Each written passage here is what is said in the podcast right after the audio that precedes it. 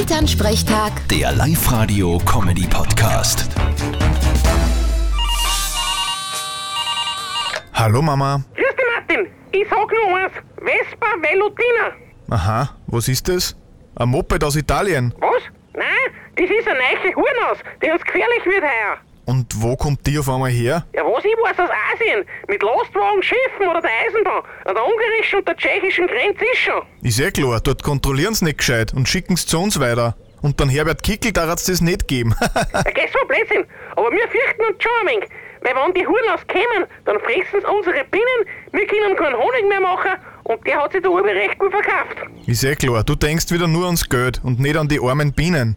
Weißt du übrigens, wie man das nennt, wenn ein Hurnaus auf einen Magistratsmitarbeiter losgeht? Nein, wir denn? Beamtenbestechung. Vierte Mama. Äh, Ich kann noch nicht lachen drüber. Vierte Martin. Elternsprechtag. Der Live-Radio-Comedy-Podcast.